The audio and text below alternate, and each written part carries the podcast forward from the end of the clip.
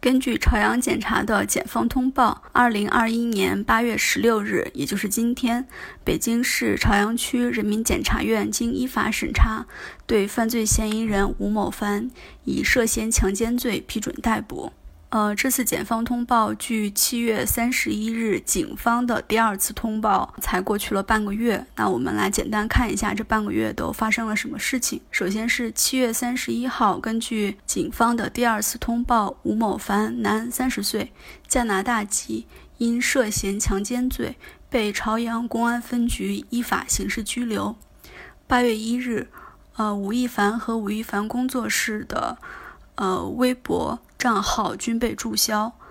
嗯，八月二日，微博管理员发布公告，针对涉明星吴某案件相关不当言论，微博新增解散违规群聊一百三十三个，禁言和永久关闭账号五百零三个。八月二日，中国演出行业协会。中国电影家协会、中国电视艺术家协会、中国音乐家协会均就该事发声，呼吁相关行业工作者遵守法律和道德底线。那接下来就是今天的，呃，北京朝阳的检察院通报。那这件事呢，我们也，呃，之前在警方第二次通报的时候，也做了三期跟此事相关的，呃，普法的普法类的节目。